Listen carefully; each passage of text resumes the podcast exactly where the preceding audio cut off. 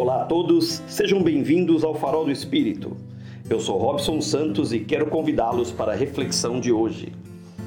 A reflexão de hoje vem do livro Momentos Serenos 2, Meditações para acalmar o corpo e a alma, de David Kundis, da editora Butterfly. O texto tem o título de O Discurso de uma Vida Maravilhosa. E a epígrafe nos diz o seguinte: Que vida maravilhosa eu tive! Só gostaria de ter percebido isso antes. E assina Colette. Palavras tristes, mas é muito melhor quando percebemos que a vida é boa enquanto ainda estamos vivos. Este é o motivo principal para termos momentos de serenidade, poder sentir a vida. Colette, a famosa escritora francesa, morreu aos 85 anos em 1954, após uma vida completa e cheia de emoção. Foi dançarina, fazia mímica, foi socialite e se casou duas vezes. A maioria de nós, especialmente quando nos comparamos aos ricos e famosos como Colette, começamos a nos achar menos importantes. Mas não tem que ser assim. Aqui vai uma sugestão para que isso não aconteça. Escreva o texto que você gostaria de que fosse lido no dia do seu enterro. Pode parecer uma ideia estranha a princípio, tão tanto mórbida, mas o resultado é surpreendente. Na primeira vez que tentei, quase entrei em pânico, não sabia o que escrever. Nada parecia ser importante.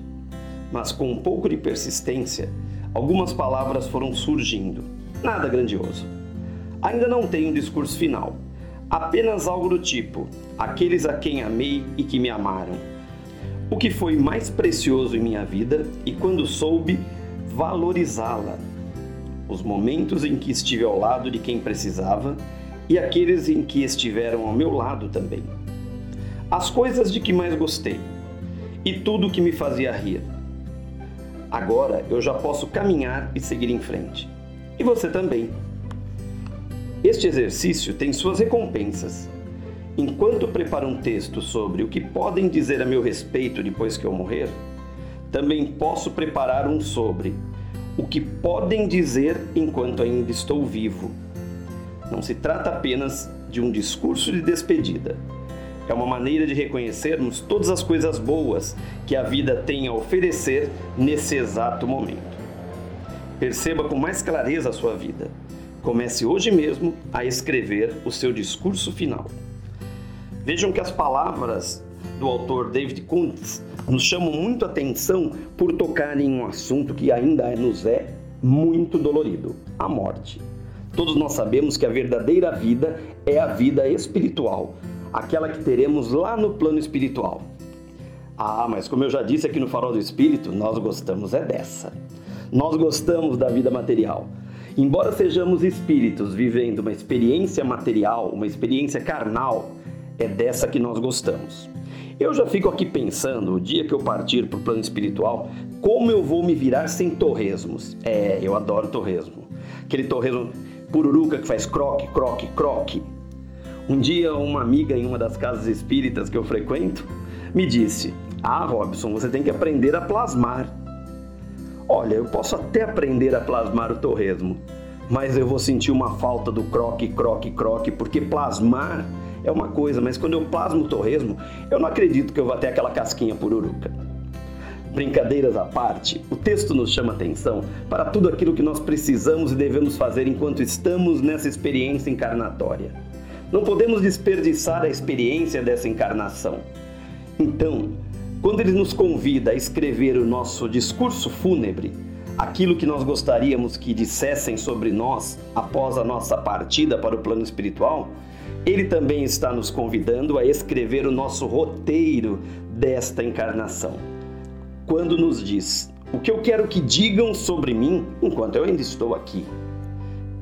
Porque se nós pensarmos naquele samba, só quero preces e nada mais. Nada mais levaremos dessa vida. Então nós temos que viver aqui. Então eu vou ressignificar o convite do autor para que cada um de nós peguemos uma folha de papel, caneta, lápis e comecemos a escrever o roteiro da nossa vida. O que eu quero que as pessoas falem de mim Bem, lógico, né? Enquanto eu estou aqui. Como aproveitar a minha vida? Colette foi dançarina, socialite, fazia mímica, casou duas vezes, escritora, foi feliz. E nós? O que nós estamos fazendo para atingir a felicidade? Porque afinal de contas, dentre os nossos objetivos desta encarnação está a felicidade. Como eu já disse antes, não estamos aqui para sofrer, para pagar. Pagamos contas e boletos. E olha, bem que eles podiam sumir, mas não. Eles ficam do nosso lado. Então nós estamos neste plano físico, nesta encarnação, para aprender, evoluir e sermos felizes.